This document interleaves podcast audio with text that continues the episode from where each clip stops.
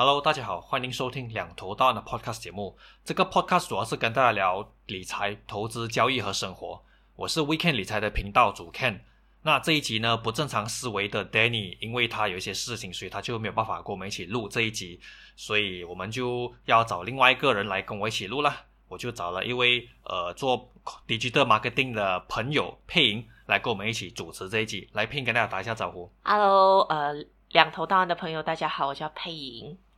OK，好，那么你可以简单介绍一下你本身是出做的是什么样的东西呢？那我本身是呃，隶属于一家公司，专门帮那一家公司做 digital marketing。那主要的话呢，可能很多人就会叫把我们的名字就是叫成就是小编，小编可能是 Malaysia 人会比较熟悉的一个名称啦。可是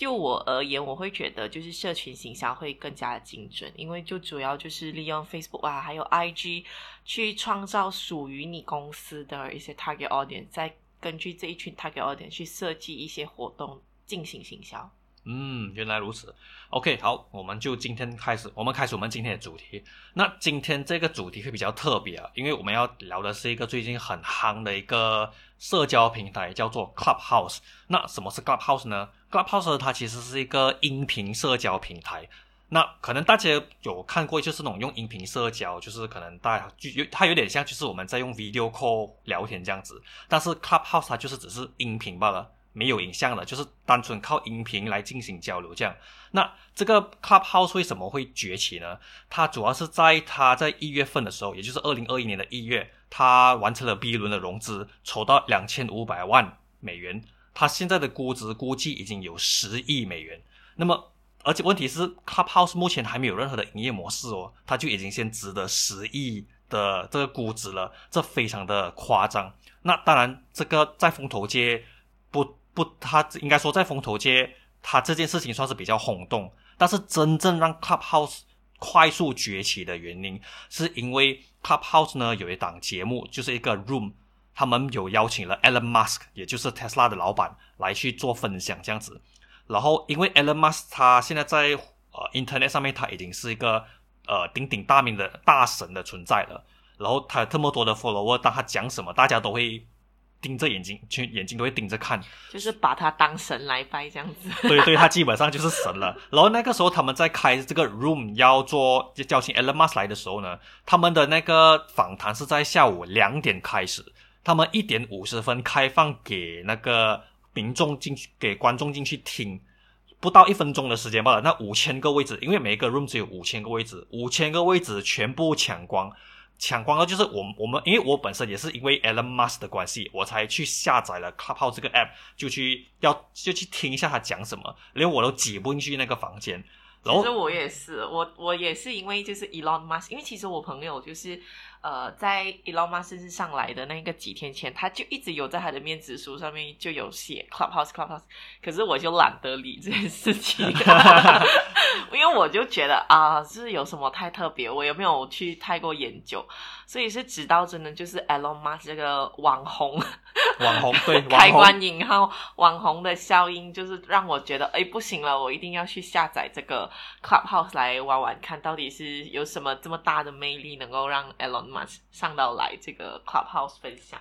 而且他在推特这样一公布，他的那个房就立刻爆满，而且甚至在 Clubhouse 还发生一个很有趣的现象，就是为更多人为了听到 Elon Musk 的分享，他们就另外开了房间，就是直接去拿那个录音去对着那个 Elon Musk 所在的房间去 broadcast 这样子，做一个 streaming 这样。然后我因为我本身是吃进去，所以我也只能在那个所谓的隔壁房，就在隔壁房去听他们在讲什么。就那这这这感觉其实很特别，因为 Elon Musk 在这个访问当中，他聊了很多了，他聊了他的电动车，聊他的 SpaceX。然后也聊了，就是他他有跟 Robinhood 的 CEO 就是有扛上了，有一点有一点被呃，因为 Elon Musk 就变成了一个访问者，就是去一直去追追着 Robinhood 的 CEO，一直去一直去问他，就是关于 GameStop 的事情嘛。可能我们可能有些观众可能知道 GameStop 发生什么事，他就一直追着问，这是一个非常非常的有趣。那么呃，我们除了 Elon Musk 以外，那么 Pig 你在 Club 你用 Clubhouse 的时候，你还有就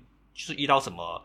呃更有趣的事情吗？还是遇到什么有趣的房间之类的？嗯，我自己的使用经验，因为 Clubhouse 它最主要，你可以把它就是想象成一个很简单的一个 app，它就是上面有不同类型主题的。房间就是所谓的 room，就是你可以参与。那你进去的时候，你就会有 speaker 在那边聊天，然后或者是分享他们一些，当然是要看主题啦，所以他们就会根据主题去做分享。那你如果想要发言，你就很简单，你就举手。那它是不能够用文字，你也不能不能够用文字交流，你不能够留言，也没有所谓的拍手啊，什么给花圈那些，对，都没有这种花里胡哨的东西，全部都没有。所以它的 app 其实是真的就。就是一个很简单的一个用法。我自己本身的话呢，因为我有呃，我我是偏台湾那一挂的，所以我就是偏台湾呐，还有中国，就是大中华圈。那我本身有在听的几档 podcast 的播主，其实他们就是有。最后有有有注册了这个 Clubhouse，所以他们就是有开这个开房，所以我就作为一个粉丝就进去听，我觉得那个感觉是非常的棒的，因为你就是你想象一下，今天比如说你很喜欢五月天，那就有一天五月天就无预警的就开房，那你作为一个粉丝，你进去，如果你举举手的话，他们就会请你上去上去开关银号上去，就是去分享。那你就可以直接就是面对面的跟你的偶像就是聊天的那种感觉，或者是你也可以透过这个 Clubhouse 更更知道你的偶像啊，或者是这些 KOL 私底下的一面。我觉得这个是一个非常直接直观的体验，而且因为它更特别的是它是语音的，它是双向的一个交流。就比如说。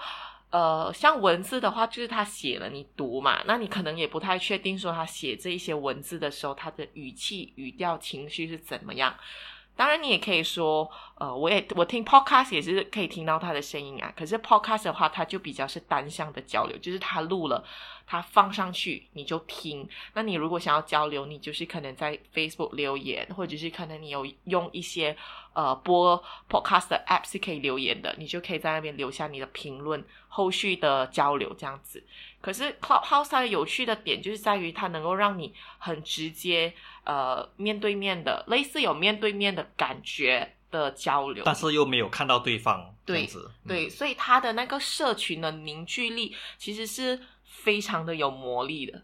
我我蛮赞同的，因为他的那个社交距离，可能有些人有就是比较社交恐惧。他们可能不喜欢常常看 Facebook，或者是他们就是不喜欢跟人家视频聊天。那这种音频聊天的方式就会让你觉得诶很舒服，因为就好像刚刚佩莹说的，你想要发言你就举手发言，你甚至可以举手发言，把你上你被上呃被搬上去讲台之后，你有事你要离开也没有问题。最多他们就他们可能 Q 你 Q 不 Q 到你不在而已。因为我们在几间房也是有一个类似的状况，就是诶讲者被 Q 了，可是就。讲者就好像消失去了，MIA 这样子，其实这也很正常。那么，我我我觉得这个呃，因为你刚刚说你是在看这个大中华的那个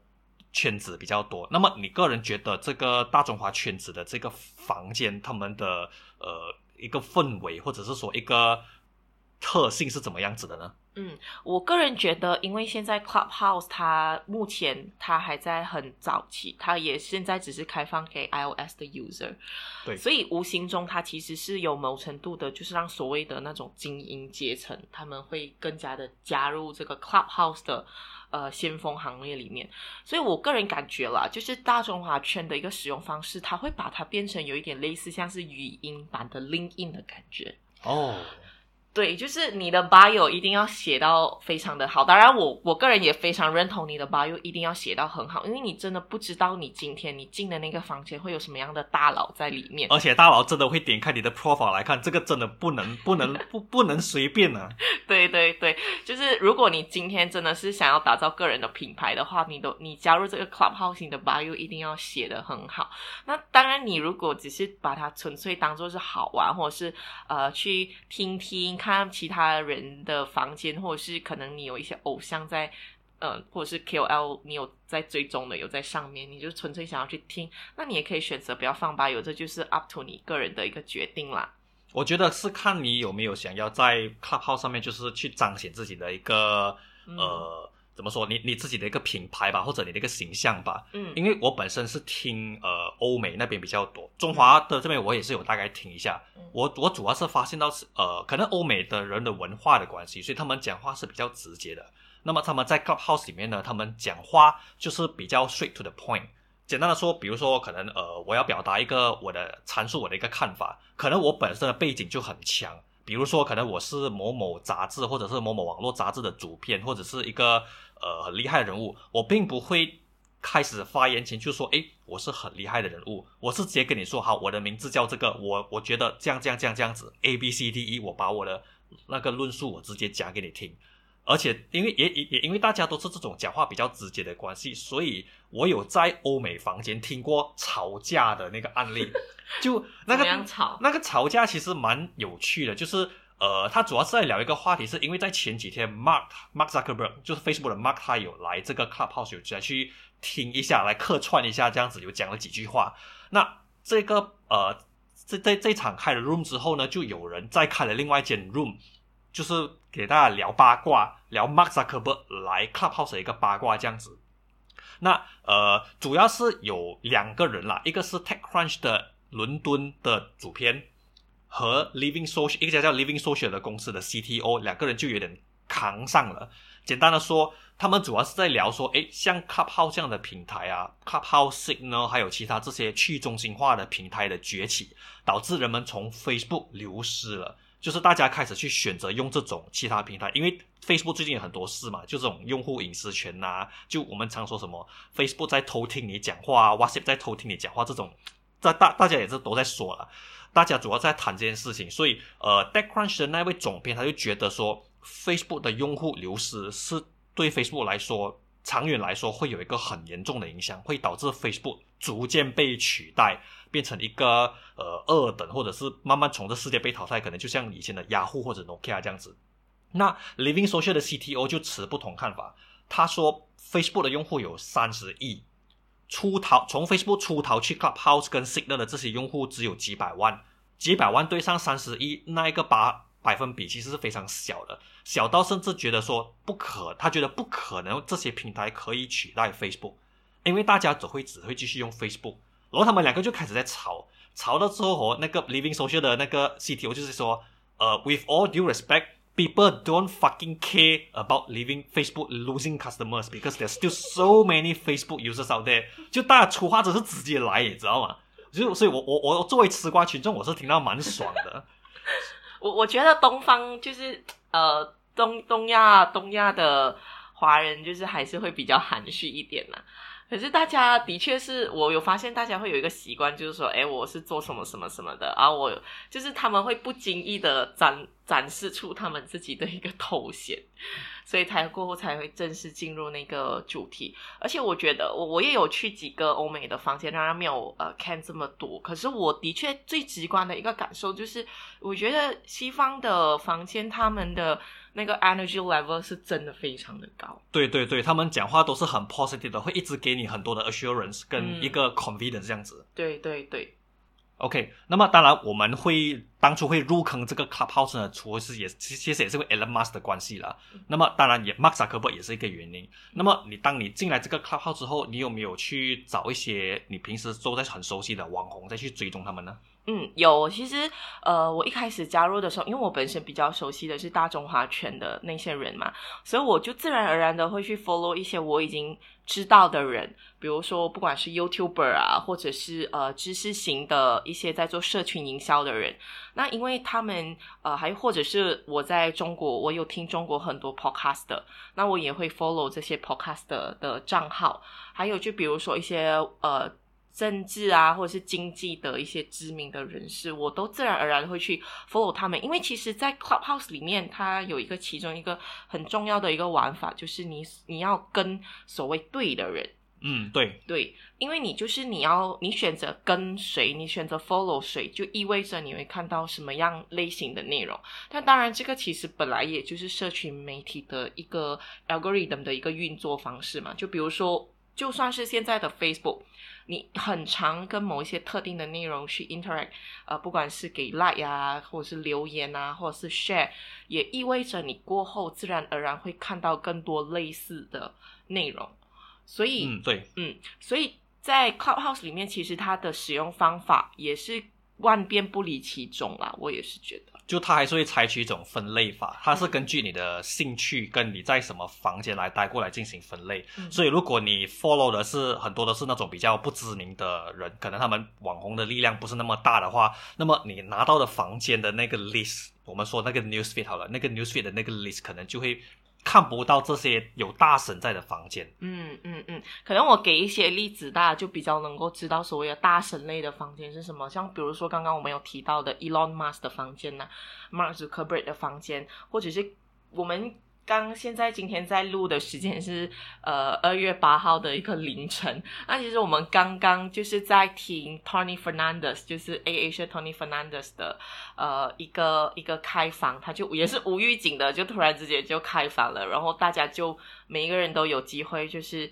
能够向他发问问题。对对对，然后那那那那时我也发过问题了。那我因为我本身是 Tony 的粉丝了，就我很喜欢他。这个在创业啊，在企业家方面的这很多故事，就我觉得他是一个很很励志的人物。我帮你打广告一下，看有做过几期关于 Asia 的一个 video，大家可以去看。对对对，我们我们做了应该有三期吧，两期还是三期左右的影片都有在讲 Tony，所以熟悉我的观众应该有知道我是多么的崇拜 Tony。好了，我就承认吧。那那个时候跟 Tony 聊的时候，就觉得哇，整个人好兴奋，因为呃，我没有想过可以，当当当你当我有。机会真正的去跟那一个人在 Clubhouse 里面聊的时候，再加上他又是一个企业家，知名企业家，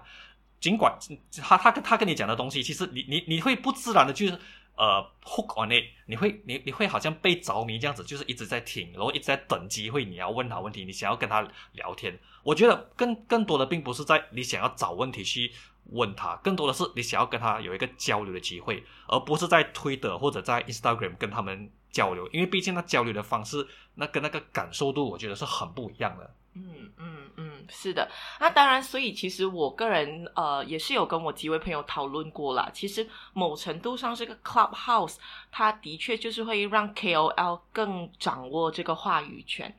因为很自然的，今天 KOL 如果比如说像那一天呃李克太太。不太确定我们的听众知不知道李克太太是谁？李克太太那一天就跟萧敬腾对对对也是开房，他的那个房间也是很夸张，就是他刚一开房，好像是不到五分钟，那个房间也是就瞬间就满了。嗯，对，这个就是自然。当你是一个在其他的平台你是 KOL 的时候呢，你自然而然就算转换到别的平台，你的那个。粉丝还是会跟着你的，他们最多只是转换了另外一个方式，跟着你去别的一个平台而已。所以，比如说像我，呃，这样子可能就是名不经传的一个小小人物。如果我今天要开房的话，那我自然而然可能也没有办法吸引到这么多呃的听众进来。那所以今天的最主要的一个主题就是，今天我们不管。我个人是认为啦，虽然 Clubhouse 某程度上它是有一个阶级的一个差别，可是今天就算不算不是 Clubhouse，是其他的平台，其他的平台，呃，一个新的平台，KOL 进去，他们自然就是会有掌握流量。比如说今天 TikTok 李克太太可能去开的话，他自然也是会有很多的粉丝会会 follow 他，会跟着他，会黏着他。所以现在最。根本的一个问题就是说，如果今天你是要在 Clubhouse 做利用 Clubhouse 的这个平台，帮助你自己成为一个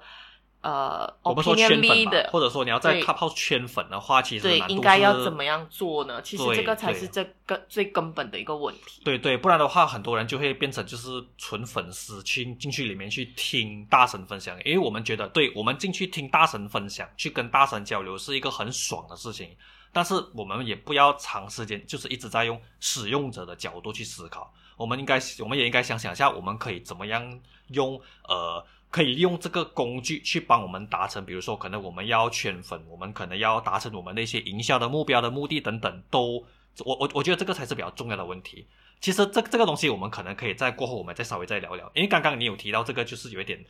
这个呃所谓的 KOL 效应，因为如果你不是 KOL，你就没有办法。吸引到这么多声量？其实就这边就带出了一个问题，就是所谓的阶级歧视。简单说，就是如果你不是网红，如果你只是一个素人的话，你去玩 Clubhouse，你就好像真的是只能做一个聆听者。这个我们刚刚有讲过。不过我觉得阶级歧视其实有两个层面了。第一个层面是这个，就是这个素人方面；第二个，第二第二个层面呢，就是在它的这个限制方面，就是说你必须是 iPhone 用户，你才可以用 Clubhouse。说真的，我们在一开始的时候，就是很多人就讲说，哎，没有 iPhone 啊，我只有 Android，我我只能干等、哭等，等到这个 Clubhouse 出这个 Android 版本。那问题是我们都不知道几时出，而且如果 Android 真的出来的话，我们也不确定这个这一波风潮是否已经过去，那些大咖是不是还会继续留在 Clubhouse 去回答大家的疑问？我觉得这也是一个问题。诶，是诶，的确，我因为我就开始有在玩这个这个 Clubhouse 了嘛，那你可能你就会偶尔你会 PO，而且最近在我的朋友圈里面，就是有玩 Clubhouse 的人，其实那个都很着着迷，所以他们会一直在呃，就是面子书或者是 IG 上面就是 PO 讲，哎，他们在 Clubhouse 听到什么，狂 PO 的状态那种，对，就是很夸张那一种，所以就是会有那种 Android user 就会心里会不平衡，这样说。我没有扣，我没有扣，然后他们可能就会讲说，为什么这一款 App 只有只是给 Apple 的 user 有，是不是看不起我们这一把 Android user？这边我就需要为 Clubhouse 这边稍微平反一下。OK，呃，很多人说这个 Clubhouse 只给 iPhone 的 user，是因为 iPhone 的 users 本来就是属于那种我们说高素质或者高质的用户。实际上，这个这个论据并不太对哦，因为 Clubhouse 的那个初始地点是在美国。那在美国，人手一架 iPhone 其实是很平常的事情，因为 iPhone 在美国的售价并不高，对于美国人来说，那个可负担的那个能力，也就是比较容易买到了，所以人手一架 iPhone 是很正常的事情。那当然，你是一个美国公司，你从美国开始去做这个音频社交平台，你一定是先从 iPhone 开始，这是第一个考量因素。第二个考量因素是因为设计方面。为什么我们常常说我们在做手机城市的设计的时候，大家都在用 iPhone 来作为那个标准？那是因为 iPhone 的那个手机规格就那几个而已，就 iPhone 十二、十一、十那些。但如果你做安卓的话，安卓的机款太多了。我记得我有看过谷歌的一个数据报告，说现在全球有四千多款 Android 手机，每一个手机虽然大家都是跑安卓，但是里面很多东西都有一些。不同程度的不一样，所以在呃品品质管控上面，基本上那个难度就会比 iPhone 高的太多了。那么你在 iPhone 做的话，如果我们讲 iteration，就是如果你的 App 有问题，或者是有什么呃呃出来什么 bug 要修复的话，在 iPhone 的修复速度肯定会比 Android 快得多。所以它更加符合我们这种 MVP minimum viable product 可以快速推出市场、快速获得回馈、快速再改进你的 app 的一个最好的工具。实际上不只是 Clubhouse，Instagram 一开始的时候也是只有 iPhone，WhatsApp 最早期的时候也是只有 iPhone，Android 是没有的。后来 WhatsApp 从免付费变成免费制，然后再去到 Android 制，然后就那个时候才来开始出现在 Android 那边，所以它其实并不存在一个歧视的问题，更多的是在一个设计的考量上。我不过不过我觉得其实这个还好，就是因为它还有另外一个限制是我觉得很妙的，就是你必须要发验证码，你必须要有验证码你才可以登录，所以变成说现在验证码是一个。很难很难得到的东西，在尤其在早期的时候，甚至有人在网上去卖。应该不是说验证码啦，是 invitation code，所以是邀请码。对，就是一个邀邀请码。对，不好意思，邀请码才对。这个邀请码实际上也是非常稀缺啊。就是我看到有人在 eBay 上面有在卖这种呃邀请码，这个真的是很夸张。其实就就就可以带出来说，大家都好像在拼命在抢着这个呃验这个邀请码。我我大大我也是很幸运啦，因为我有得到一位呃，就是一位很很好的一个一位朋友，他算是一位大神级的人物，他把他这个呃邀请码给了我，所以我才有机会去用卡号这样子。那配你的那个邀请码是怎么来怎么得到呢？我的邀请码也是我的朋友就是发给我的。其实讲到邀请码啦，非常多社交媒体的 App 早期都是采取这样子邀请制的一个方式去进行的。比如说在中国就有一个类似 Reddit 这样子的一个论坛叫做知乎，它早期也是利用邀请码，你要有邀请码你才能够加入的。所以知乎早期他们一开始在做的时候呢，我相信也是因为技术上的问题，因为他们没有办法一次过就是开放。给太多的人加入，他们 server 可能也没有办法负荷这么多的流量进来，所以那个时候他们是把那个邀请码就是发给中国一些不同的领域里面的顶尖的人物，比如说研究呃研究者啊，或者是学者，或者是领行业的大牛等等，所以他们就是发这些邀请码给这些。行业的大神，其实他们模式是类似现在的这个 Clubhouse 的模式。对，Clubhouse 一早期的时候，他的邀请的人也是这种所谓的大 V 或者是 Opinion Leader，都是可能 C 国的一些有名的人物这样子，邀请他们来做测试，来给 feedback 这样子。那么，其实它也算是一种饥饿行销吧。嗯，对，其实它某程度上也的确是一种饥饿营销，因为你就会觉得啊，我一直没有邀请嘛，然后我看到我的朋友在里面，他跟 Tony Fernandez 讲话，他跟梁文道讲话，或是跟某某某什么 Elon Musk 直接听 Elon Musk 在那边分享，你就会觉得说。I'm so formal. I'm fear of missing out. 对，大家都在 party 里面了，为什么我还进不去？为什么就是一个破 破设定，就是 Android 不能用？对，其实他那个感觉就很像是你真的是把它想象成今天你要去 clubbing，然后一群人就是已经在那个 club 里面玩的很嗨了。然后你没有邀请函，对。那个邀你被那个人挡在门外，那黑衣男站在门口讲不能进，你或者是你可能也没有在门外，你就是在你的家，然后你就看着他们的 IG Story 或者是 Facebook，就看他们玩的很开心，可是就你就一直问说，我能不能去，我能不能去，可是他们就没有人要理你的感觉。哇，那真的是很惨。讲到这个饥饿行销，其实呃已经有我我有发现到在台湾的这个 Clubhouse 的房间呢，已经开始有蛮多人在去探讨说 Clubhouse 的这个未来的可能性，就是说我们作为使用者，我们要用 Clubhouse，如果我们要摆脱这种消费者的那个模式的话，我们可以怎么样去利用 Clubhouse 来去达成一些目的？同时，Clubhouse 它作为一个音频片的平台，它未来可以发展出什么样的可能呢？我们可以在跨行上面做些什么？平时可能人家还没有做过的事情呢？嗯，那我就以这个社群行销的一个例子来分享好了。那我自己本身有在呃 follow 一位台湾的社群行销的一个大咖，那他我觉得他的做法是非常的聪明，就是说他本身因为他是做行销的嘛，那他就。每一天呢，都会开一个关于行销的 Clubhouse。那他开这个行销的 Clubhouse 的时候呢，他会直接把 Clubhouse 里面的内容呢，就是全部录制下来，直接作为一个 Podcast 的内容。哇哦！嗯，我觉得这个真的是一物二用，因为反正你也是就花时间，就是在那个 Clubhouse，你花了一个小时在 Clubhouse，可能就聊关于行销的问题，或者是你聊你关于行销的分析跟洞见，你有可能你你那些举手的 audience，他们也本身有自己的一个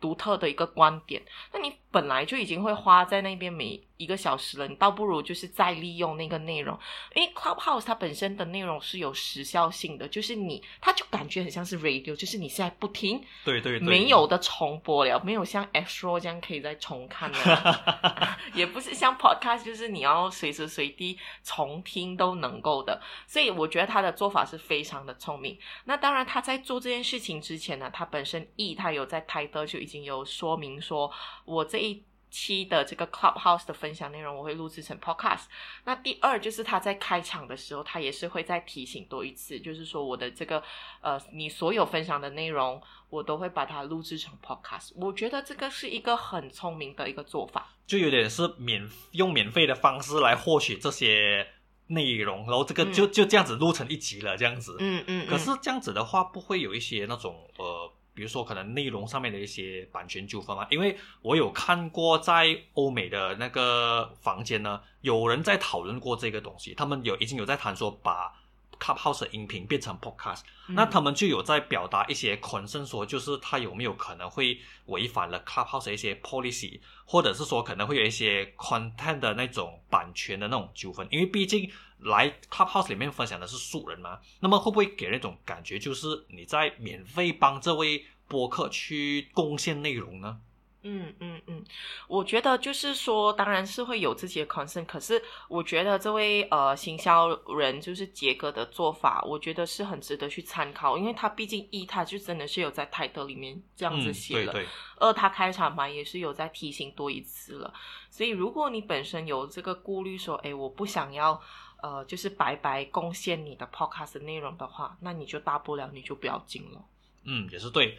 对对对，那谈回刚刚呃那个品牌营销那一方面啊，其实我这边还有一些其他的例子是可以跟大家分享的。就譬如说，今天你如果是做一个美妆产品，或者是你是做保养品的话，那你可以怎么样做呢？你可以可能是请一个 KOL，就是进来分享，呃，怎么样去使用你的这个产品的使用感，或者是使用的方法。那就是比较一个软性的行销，它也比较像是我。作为一个姐妹，我就是真的很亲密的这样子跟你分享啊。你用这产品，你可能有什么疑惑的话，你也可以直接就举手发问，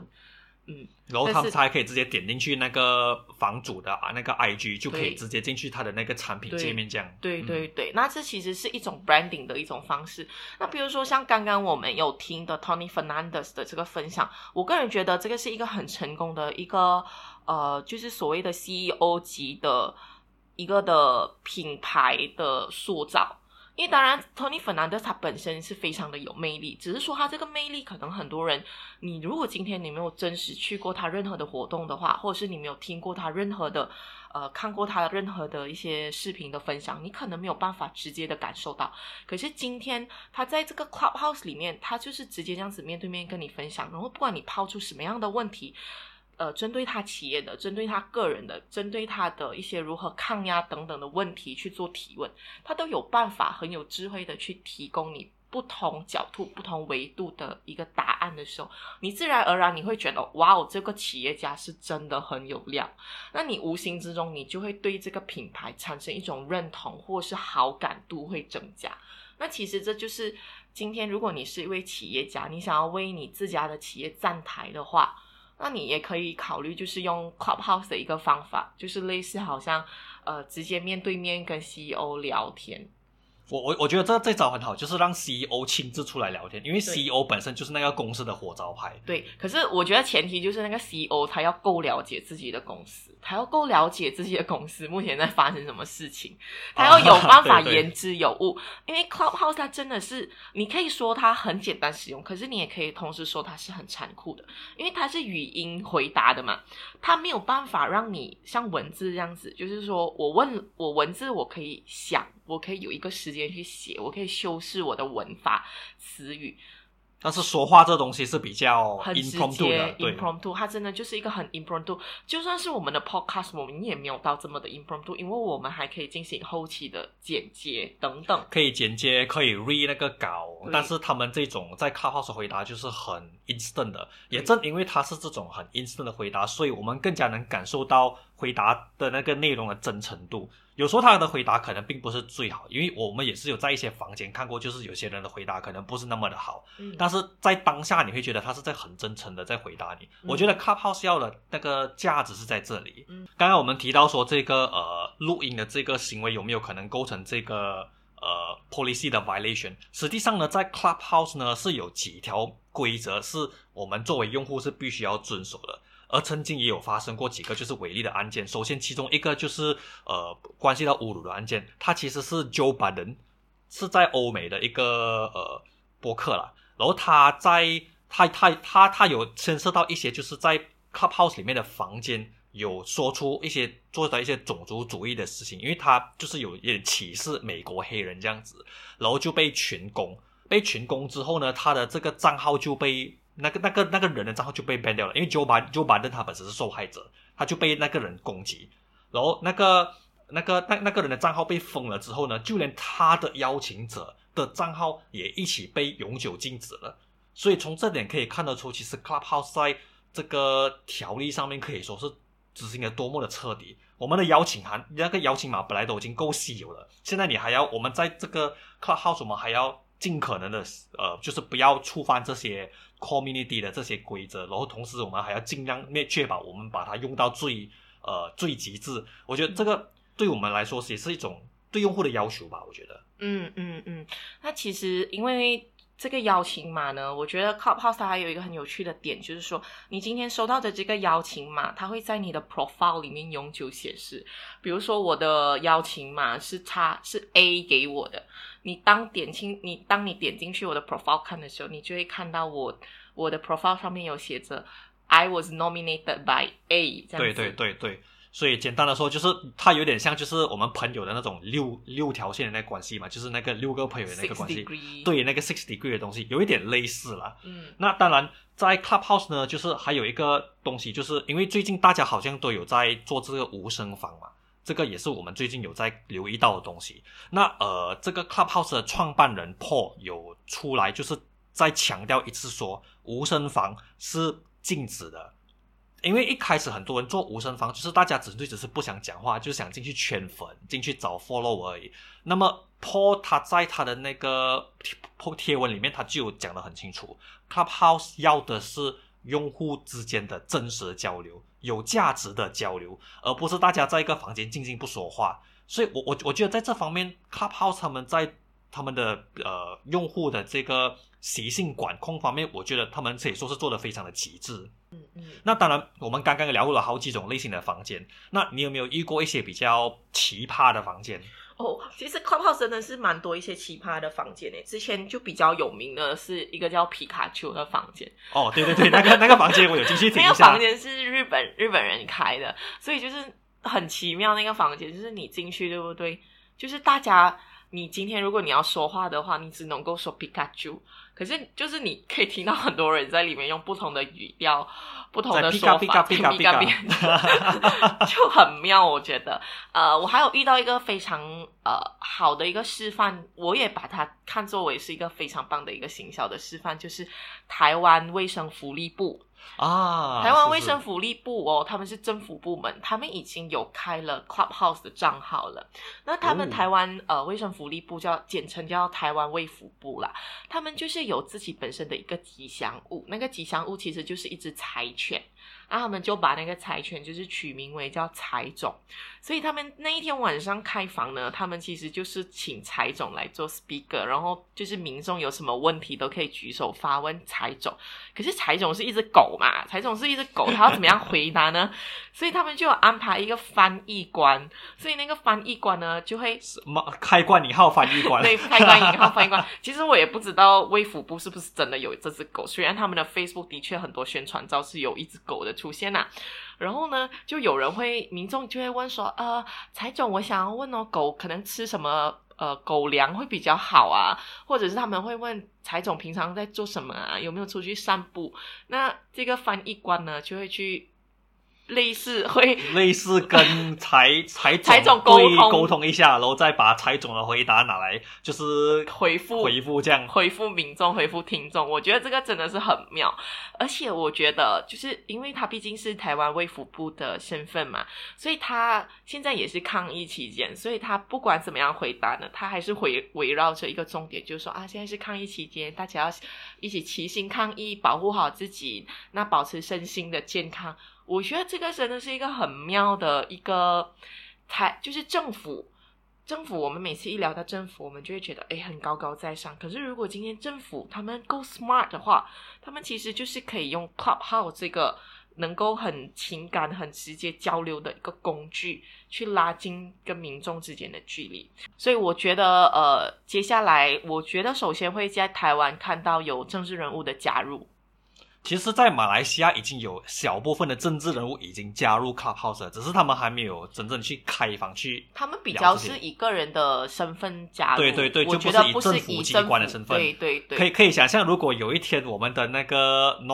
Dato Nor Hisham 他开一个 Clubhouse 进来跟大家聊天，我觉得那个聊天房应该会挤爆吧。对对对，会被挤爆那个房间。OK，那我们其实今天也聊到差不多了，我们在结束之前就来跟大家聊聊一下吧。我们如如果各位观众们你们想要入坑这个 Clubhouse 的话，呃，我我我我先说说我自己吧。我觉得如果你要加入 Clubhouse 的话呢，你要相当尽可能确保你能把它尽量就是用到尽。怎么说呢？就是呃，能够去多找一些跟自己的，就是能够提升自己的眼界啊，或者是去呃跟跟人家多交流的那种，去学习到东西那些房间，我觉得都很值得去。而不是说你一进去你就只是盲目的在追 KOL。因为你在追 KOL 的话，对你跟 KOL 聊天是很爽，没有错。不过我觉得有时候在 Clubhouse 的惊喜的部分，就是你在跟不是 KOL，但是他又是一个很好聊的人聊天的那一个 moment。我觉得这个是 Clubhouse 可以让你继续留下来的一个重要因素了，让你可以就是一直去学到不同的新东西。那么佩你有什么呃想要入坑 Clubhouse 的观众，你有什么想要对他们说吗？我觉得想要入坑 Clubhouse 的观众呢，因为现在 Clubhouse 它真的就是一个平台的红利期，你现在还是可以很容易轻易的接触到行内最顶尖的人，所以如果今天你加入 Clubhouse，首先你真的是要想清楚，你今天要用 Clubhouse 来做什么，你真的是纯粹如果是要以就是呃一个使用者的身份去使用的话，那就那就这样子去玩就好，你可能也不用理吧友，你也不用再 care。你在 follow 谁？你可能就纯粹想要 follow 一些你你喜欢的 KOL，或者是你想要 follow 你的朋友。那如果今天你是想要做个人的 personal branding 的话，e bio 真的是要写得好。那我所谓写得好，就是说你要精准的写出你在行的是什么，你在做什么。那你本身的 skill 是什么？所以我说它就是一个语音版的 LinkedIn 是有原因的。对，每个人 LinkedIn 都必须把它尽可能写的越专业越好，对对。Bombastic word，对对，Bombastic word 没有错，没有错。OK，那第二个就是要跟对的人。那第三就是如果你有邀请码的话，就要好好小心的使用，你不要随便乱乱给阿狗阿猫，不然等一下他们对对做一些奇怪的事情，就会波及到你，会害到你被 ban。对，第四呢，就是我觉得毕竟 Clubhouse 它是一个提倡交流的地方，那那如果真的是有遇到一些有趣的话题，或者是你有意见想要发表的话题，就不用害怕了，因为它毕竟是一个线上的事情，大家只是透过 bio 来指导你，他可能也不，他他都不一定会来 follow 你的 IG，对他们也不懂你准确长什么样子，因为照片毕竟是照片嘛，所以就是真的就是有想要提出的观点或者是看法的话，那就一定就举手吧。那最后呢，我觉得呃，因为它毕竟是一个语音，那我们大马华人就是先天上会有一定的语音上面的一些限制的条件，所以我觉得大家如果真心是想要玩这个 Clubhouse 的话，那大家可以稍微的去训练好自己的口条。那毕竟，比如说今天你是跟台湾或者是中国人交流的话，那他也比较可以帮助他们去了解你究竟想要表达什么。就可以，就你把你把你想象成你是在跟一位中国人或者跟一位台湾人聊天的时候，就我们马来西亚华人的口音会自动转变那样子的一个类似的概念了。嗯，那好，今天我们的节目也到这里，非常感谢各位的收听，我们下一期再见，拜拜。